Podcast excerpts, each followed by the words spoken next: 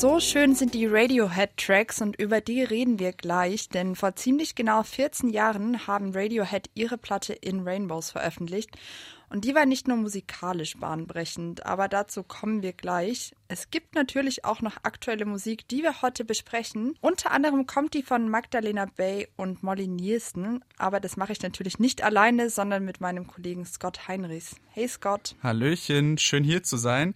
Die nette Begrüßung, die kam gerade von meiner Kollegin Wiebke Stark. Und Wiebke, wir haben einen pickepackevollen Tonleiter und deswegen würde ich sagen, starten wir auch direkt rein. Tonleiter, der Musikpodcast von Mephisto 976. Also wenn ich so an die großen Rockbands der letzten Jahrzehnte denke, kommen mir Radiohead auf jeden Fall in den Sinn, also die auch irgendwie Generationen geprägt haben. Mhm. Und ich glaube, die sind auch nicht spurlos an einem vorbeigezogen, wenn man sie einmal gehört hat. Scott, wie ist es denn bei dir? Hattest du oder hast du noch eine Radiohead-Phase? Ja, ich weiß nicht so richtig, ob man das noch eine Phase nennen kann, wenn das wirklich schon seit Jahren geht. Also spurlos vorbeigezogen ist das bei mir wirklich auf gar keinen Fall. Ich äh, tracke ja schon seit ein paar Jahren die Songs, die ich höre, mit Hilfe einer App. Und da ist Radiohead wirklich mit Abstand die meistgespielte Band. Und in Rainbows ist tatsächlich auch mit Abstand das meistgespielte Album. Ich würde also sagen, ich stehe da schon ganz gut im Stoff. Ja, also ich habe Radiohead zugegebenermaßen erst später entdeckt, also so in meiner spätpubertären Alternative-Phase. Und da mhm. liefen die Alben Pablo Honey, OK Computer oder mhm. eben auch in Rainbows rauf und runter. Und ich verbinde die Musik auch echt immer mit so einer ganz bestimmten Zeit und es macht mich immer ein bisschen nostalgisch. Dann lass uns doch am besten auch gleich nochmal ein bisschen nostalgisch werden, denn unser Kollege Kollege Anton Burmester, der hat sich zum Geburtstag von In Rainbows nochmal mit der Platte beschäftigt. Und zwar nicht nur mit der Musik, wie wir das gerade so ein bisschen ansatzweise gemacht haben, sondern vor allem mit der Art und Weise, wie Radiohead das Album veröffentlicht haben.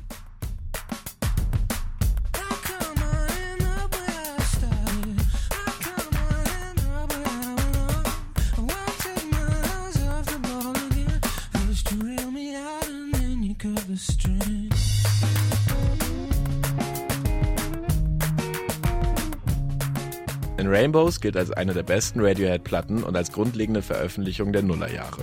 Das siebte Studioalbum der Band war aber vor allem was Vermarktung und Verfügbarkeit angeht ein Gamechanger. Radiohead zeigte auf, wie Musikschaffende das Internet für sich nutzen können. Das Internet für sich nutzen, das klingt jetzt erstmal ziemlich unspektakulär und normal. 2007 aber war Spotify gerade erst ein Jahr alt und auf Instagram konnte man sich auch noch nicht promoten. Die Musikindustrie hat damals noch etwas anders funktioniert. Während Bands heute auch schon ohne Label viele Fans haben können, ging früher so gut wie gar nichts, bevor man nicht einen Plattenvertrag unterschrieben hatte. Der Vertrag von Radiohead war mit dem Vorgängeralbum von den Rainbows ausgelaufen. Und anders als bei erfolgreichen MusikerInnen üblich, unterschrieben sie anschließend keinen neuen Deal. So richtig verstanden hat es außer Radiohead damals wohl kaum jemand. Die Band wurde dadurch aber deutlich flexibler und hatte mehr Handhabe. Und so veröffentlichten sie im Oktober 2007 in Rainbows, nur neun Tage nach der Ankündigung, ganz ohne die üblichen Interviews, Fernseh- und Promo-Auftritte. Die Platte ging aber nicht unter, vielmehr hatte die Ad-Hoc-Veröffentlichung und das Überraschungsmoment große Kampagnen überflüssig gemacht. Und als wäre das noch nicht genug Bruch mit der Musikindustrie gewesen, stellten sie das Album dann auch noch zu einem frei wählbaren Preis auf ihrer Homepage zur Verfügung. Und, zumindest vorerst, ausschließlich digital. Radiohead profitierten dabei natürlich von ihrer Fanbase und großen Bekanntheit. Die Herangehensweise wirkt aber bis heute nach. Dass Alben so kurzfristig veröffentlicht werden, ist mittlerweile schon eine eigene Marketingstrategie. Beyoncé, Drake und James Blake zum Beispiel haben das weitergedacht und in den vergangenen Jahren Platten über Nacht released. Folgten Riesenhypes in den sozialen Medien. Instagram und Twitter-Timelines wurden geflutet. Mehr Aufmerksamkeit geht kaum. Außer vielleicht bei Kanye West, dessen letztes Projekt Donda die Entwicklung noch krönte. Das Album war mehrfach angekündigt worden. Die Daten, an denen veröffentlicht werden sollte, verstrichen aber immer wieder. Bis das Label recht plötzlich die Platte eigenständig veröffentlichte. So waren die wartenden Fans wohl noch gehypter, als wenn Kanye West einfach so und ohne Vorankündigung veröffentlicht hätte. First it go viral, then it get digital, then it get critical. Now I'm not doing no interview. Mask on my face, you can't see what been to do. Had to move away from people that's miserable. Don't wanna link you, I ain't finna sit with you. Ain't finna talk to you, ain't finna get with you. Don't get me mad cause I don't wanna injure you. She put my paintings inside of a living room. Look at the problems and issues I'm living through. They try to drag me, I rise to my pinnacle. Walk through the block like the neighborhood general. Drop me the low end and that's where I send it to. I was forgetting you. Now I remember, now I remember. Aber auch das Pay What You Want Prinzip, das Radiohead angewandt haben, war wegweisend. Auf dem 2008 gegründeten Musikportal Bandcamp beispielsweise gibt es unzählige Alben verschiedenster Genres, die zu einem frei wählbaren Preis über die virtuelle Ladenticke gehen. Das hat für Musikschaffende zwei Vorteile. Zum einen ist die Musik deutlich zugänglicher. Das kann gerade Newcomern helfen, eine Fanbase aufzubauen. Zum anderen lässt sich einfach deutlich mehr Geld einnehmen, wenn zwischen Produzierenden und HörerInnen kein Label mehr geschaltet ist. Das durften 2007 auch Radiohead feststellen. Die haben mit In Rainbows innerhalb von drei Wochen knapp 2,5 Millionen Dollar umgesetzt. Deutlich mehr als mit dem Vorgänger, der schon seit vier Jahren im Laden stand. Und das, obwohl knapp 60 Prozent der NutzerInnen für ihren Download nicht mehr zahlten als die notwendige Gebühr von ungefähr einem Euro. Doch bei all der erfolgreichen Nutzung und Selbstvermarktung ist Radiohead das Internet auch schon vor die Füße gefallen. 2019 veröffentlichten sie notgedrungen Archivaufnahmen früherer Alben. Diese waren von einem Hacker aus ihrer Cloud gestohlen worden. Um der gestellten Lösegeldforderung zuvorzukommen, veröffentlichten Radiohead die insgesamt 16 Stunden einfach selbst. Dafür mussten HörerInnen zwar zahlen, verfügbar war es aber wieder nur digital und nur auf Bandcamp. Klar. Radiohead nutzten also die Dynamiken im Netz erst für sich selbst und wurden dann von ihnen eingeholt und abgewatscht. Aber keine Sorge, zumindest finanziell werden sie es ertragen können. Gleiches gilt übrigens für die Major Labels. Die nutzen die aus dem Nichts Release-Strategie mittlerweile auch ganz bewusst für sich selbst. Und dank Streaming macht die Musikindustrie auch wieder so viel Geld wie zuletzt in den frühen 90ern. Damals, vor diesem Internet. Es gibt ja inzwischen starke Kritik gegenüber Spotify. Das hat ja das Monopol als Musikstreaming-Dienst. Mhm. Macht das Musikhören leicht auf jeden Fall, generiert unglaublich viel Geld, aber bezahlt die, die diese Plattform füttern, super schlecht, nämlich die KünstlerInnen. Also, um das nochmal deutlich zu machen, Spotify bezahlt im Schnitt 0,0034 Euro pro mhm. abgespielten Song. Ja, das reicht wahrscheinlich nicht mal für eine Mate, beziehungsweise das mhm. reicht definitiv nicht für eine Mate. Ähm, aber das ist ja auch ein weithin bekanntes Problem. Vor ein paar Wochen hatten wir mal so einen Künstler, der hat da so ein kleines Loophole gefunden. Valentin Hansen hieß mhm. der mit seinem Album Crisis. Der hat seine Songs nämlich so zerteilt, sodass die jeweils unter 30 Sekunden waren. Und Spotify funktioniert ja so, also ein Stream, der 30 Sekunden ist, generiert Geld. Dementsprechend hat Hansen da zwar ein Loophole gefunden, Spotify hat nichts an seinem Album verdient. Andererseits hat er natürlich auch kein Geld verdient, zumindest nicht mit Spotify. Mhm. Mir fällt da auch Altin Gün ein, also die haben ihr letztes Album Alem auch nur über Bandcamp veröffentlicht. Mhm. Sinn war, dass es quasi ein Soli-Album ist, also die Fans konnten bezahlen, was sie wollten. Und das eingenommene Geld haben Altin Gün dann der Umweltschutzorganisation Earth Today gespendet.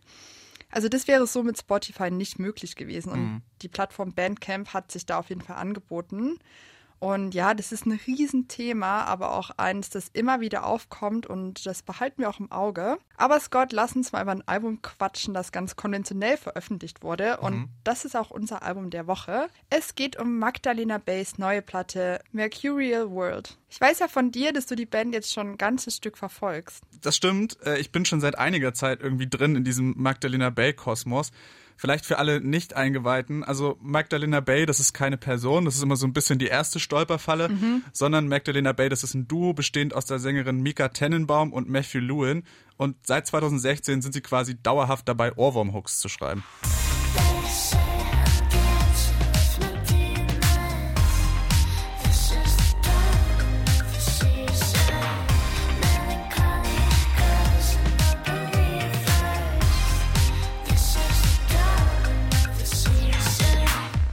Ja, du hast mir das TikTok-Profil der beiden empfohlen und ich habe extra meinen TikTok-Detox unterbrochen und mhm. mir das Profil angeschaut.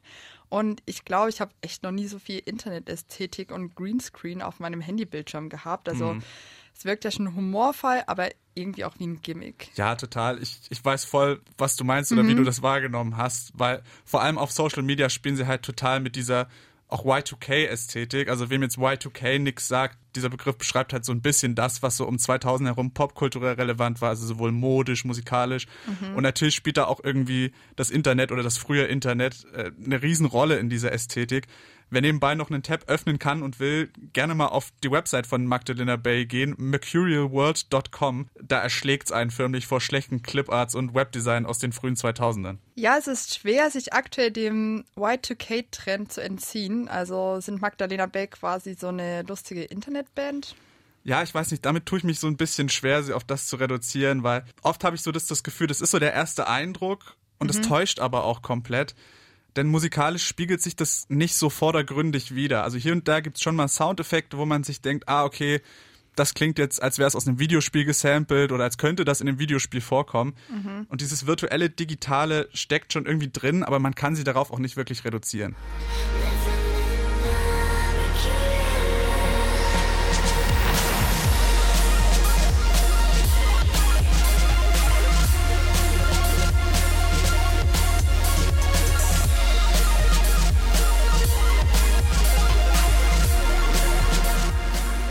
Was ich an dem neuen Album so extrem spannend finde, das sind aber die Einflüsse, die da irgendwie drauf sind. Also ich hatte ständig Kopfkino und mich irgendwie an andere Acts erinnert gefühlt, ohne dass es jetzt aber irgendwie sich so angefühlt hat wie nur eine Kopie. Ja, also Grimes ist vielleicht ein super offensichtlicher Vergleich, aber mein Hirn hat besonders bei dem Track Cherry die Verknüpfung geschafft. Also vor allem auch wegen der extrem hohen Stimme von Mika Tennenbaum.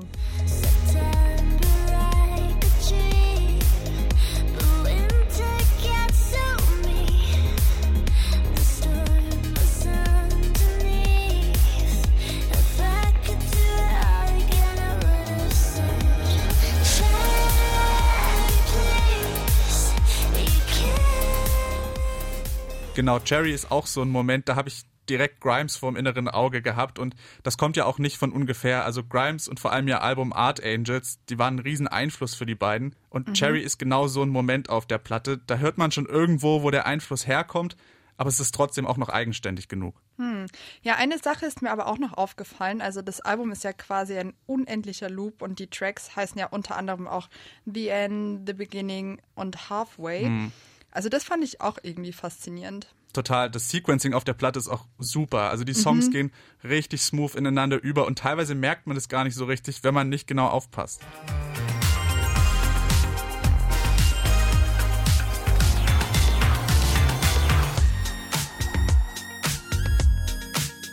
Wiebke, ich weiß nicht genau, wie es dir geht, aber ich muss ehrlich sagen, ich finde das Album richtig, richtig gut. Ja, ich finde es auch sehr gut. Also ich mag zum einen die Komplexität an Sounds und die projizieren auch echt gleich so Bilder in meinem Kopf. Und ich stimme dir mit dem Sequencing der Platte zu. Also die Übergänge oder eben keine Übergänge, sondern ineinander fließender Tracks ist so gut gelungen und das ist mein Highlight der Platte auf jeden Fall. Das geht mir auch so. Und gleichzeitig finde ich es trotzdem auch so faszinierend, dass es eben nicht nur so eine Spielerei ist, sondern dass Mercurial World halt nicht nur Ästhetik, sondern auch wirklich auch soundtechnisch so eine fut futuristische Platte geworden ist. Und dass sie so viele bekannte Einflüsse und Genres nehmen und das trotzdem noch genug verfremden, dass es der eigene Magdalena Bay Sound ist, das ist irgendwie, das ist so ein bisschen mein Highlight eigentlich, dass ich irgendwie von dem Album mitnehme. Ja, wir haben jetzt viel über das Album erzählt. Es gibt natürlich aber noch viel, viel mehr, worüber man sprechen könnte. Wer immer noch neugierig ist, kann auf unserer Website www.radiomephisto.de nachschauen. Da gibt's eine noch ausführlichere Rezension. Jetzt waren wir gerade schon bei futuristischem Sound und buntem Genremix und da bleiben wir auch direkt, denn heute hat die Künstlerin Xenia Rubinos ihr neues Album Una Rossa veröffentlicht. Ja, und welche Genres da vermischt werden und wie das Ganze klingt, das hat sich unser Kollege Martin Pfingste für uns angehört. What is this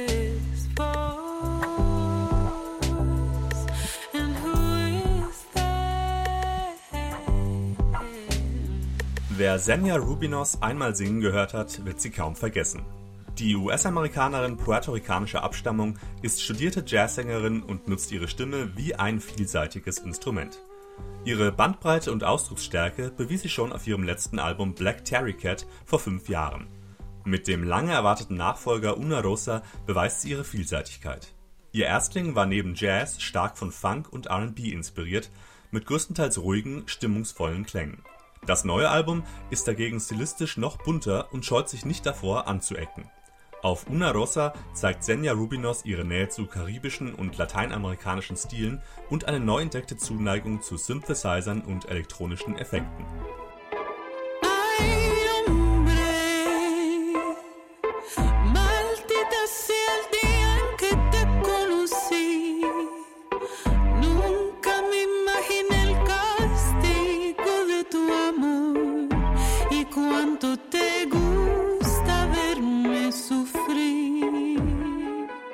Das Album Una Rosa ist in zwei Seiten aufgeteilt. Auf der roten A-Seite finden sich die wilderen, lauten Kompositionen, in denen sich Senja Rubinos selbstbewusst und aggressiv zeigt.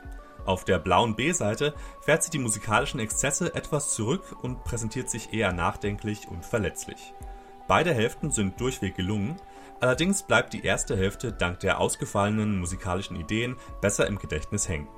So kann Senja im Song Coge lo Suave ein abgefahrenes Future Jazz Arrangement performen, das man so noch nicht gehört hat.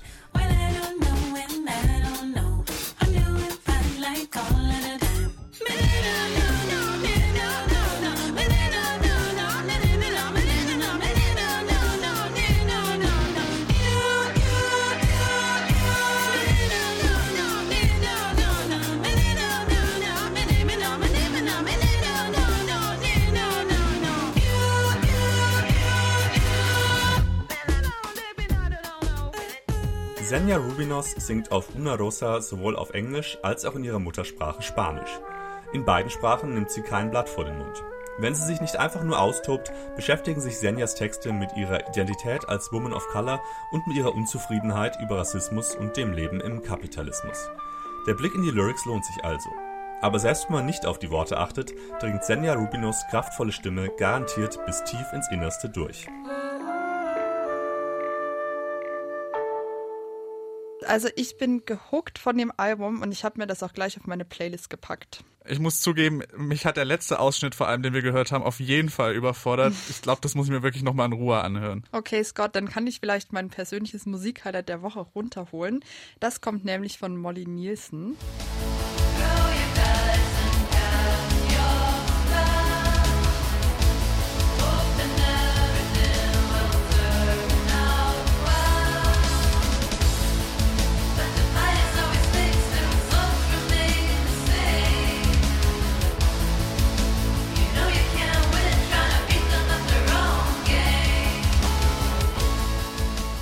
Ja, Molly Nielsen ist irgendwie so ein Name, der ist mir, der ist mir schon ein Begriff, aber so richtig auf der Rechnung hatte ich sie jetzt auch nicht mehr. Ja, also ich hatte sie in letzter Zeit auch nicht so auf dem Radar, aber sie hat auch längere Zeit nichts mehr veröffentlicht und ist auch auf Social Media nicht so aktiv. Also quasi so ein bisschen das, das komplette Gegenteil von Magdalena Bay, die wir ja auch schon besprochen haben. Ja, true. Also das Release ist deswegen auch entsprechend unerwartet gekommen, also für mich zumindest. Und den Song hat sie diesmal auch nur auf Bandcamp veröffentlicht.